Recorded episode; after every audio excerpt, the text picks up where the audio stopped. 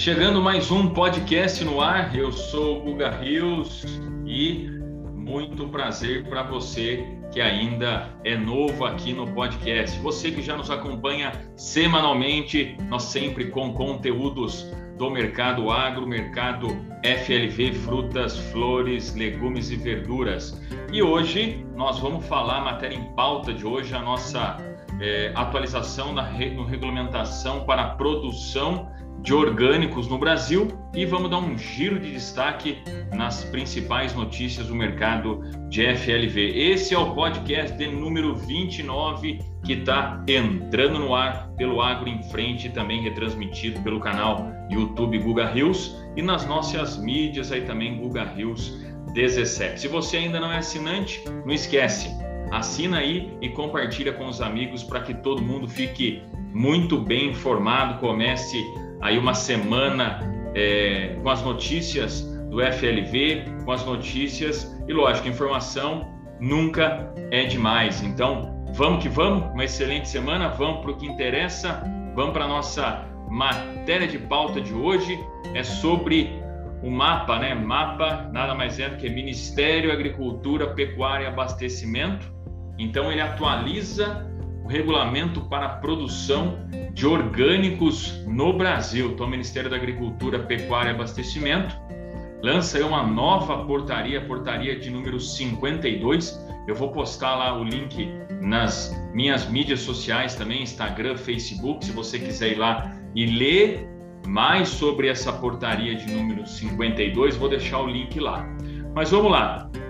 Atualiza o regulamento técnico bem como as listas de substâncias e práticas permitidas do sistema orgânicos de produção. Uma das novidades é a incorporação de normas para a produção de sementes, mudas e de cogumelos comestíveis. Então, olha só, o que muda é a incorporação na produção de semente, mudas e cogumelos comestíveis na agricultura orgânica. A atualização traz ainda o incremento na caracterização na unidade de produção orgânica e obrigatoriedade da adoção de medidas de proteção contra contaminação por unidades de produção vizinhas, mudança nas regras para a produção animal e mel, inclusão de substâncias para o uso como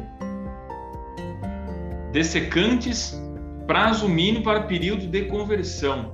As medidas da portaria atendem as solicitações de produtores e técnicos, dando mais segurança ao sistema produtivo, agilidade nas alterações das listas positivas de substâncias e práticas autorizadas.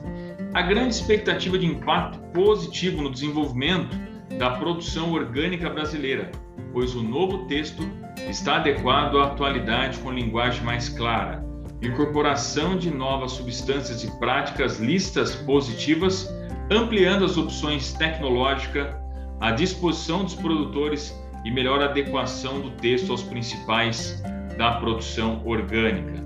Explica a coordenadora de produção orgânica do mapa, Virginia Lira. Então aí está a fala da coordenadora da produção do Ministério da Agricultura, senhora Virginia Lira, falando que é, existem atualizações e atualizações estão sendo feitas para a nova realidade, para uma linguagem mais clara, uma incorporação de novas substâncias e práticas é, de uma forma positiva.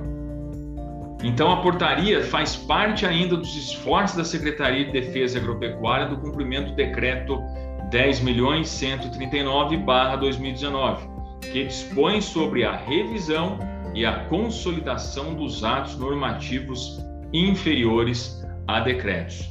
A produção orgânica é considerada um produto orgânico in natura ou processado, aquele que é obtido um sistema orgânico de produção agropecuária ou oriundo de processo extrativista, sustentável e não prejudicial ao ecossistema local.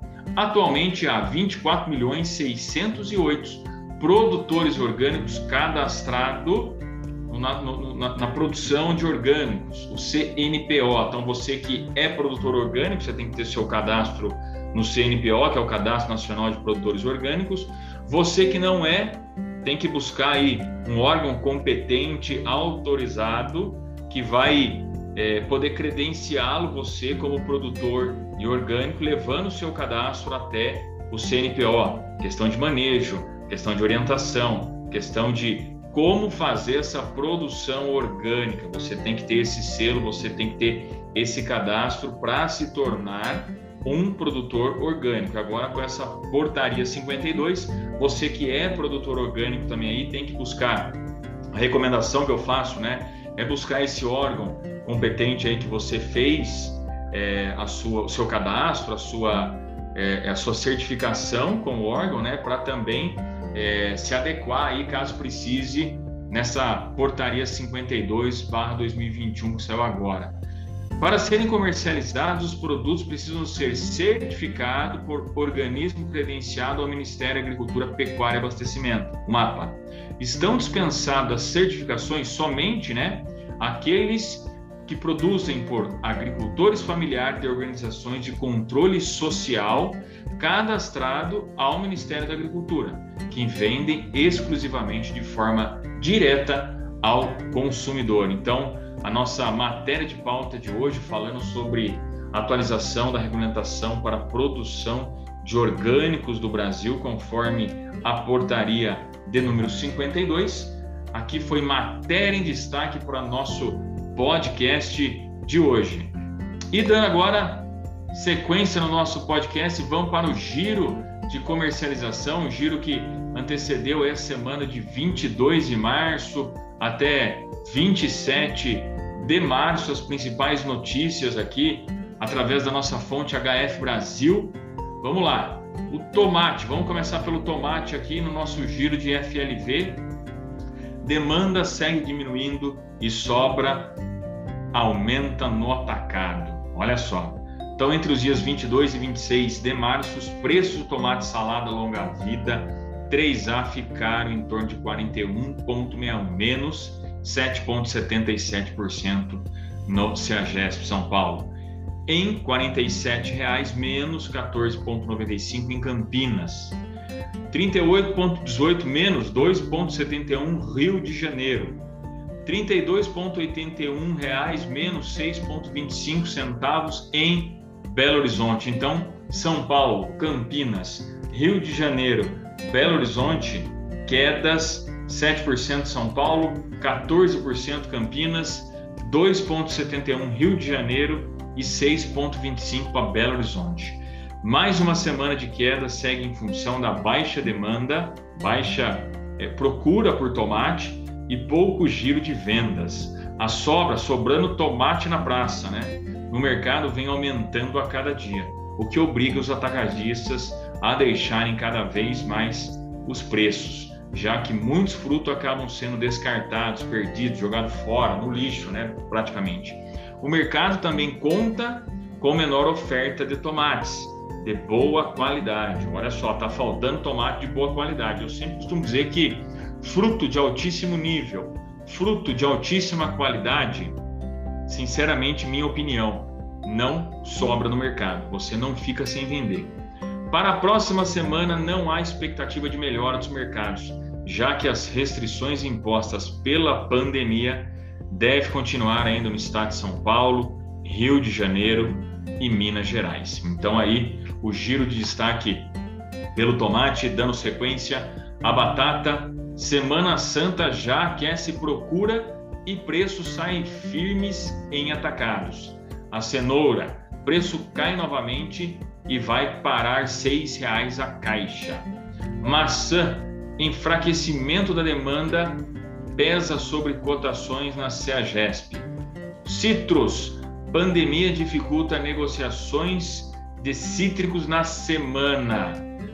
A manga, com baixo escoamento, tome despenca 45% no Vale do São Francisco. E, fechando aqui o nosso Giro de destaque também, vamos falar do alface. Movimento é fraco também no Ciagesp São Paulo e preços caem. No entreposto paulistano Ceasa São Paulo, a redução das vendas e o cancelamento de pedidos seguiu prejudicando o escoamento de produtos durante a semana de 22 a 26 de março. as novas medidas restritivas da pandemia afetaram a saída das alfaces. E para evitar sobras nos boxes, a atacadista precisou diminuir os preços.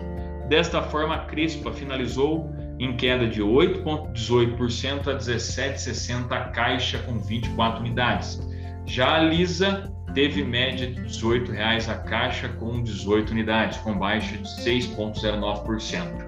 A menor frequência de ida às compras prejudicou a procura por perecíveis.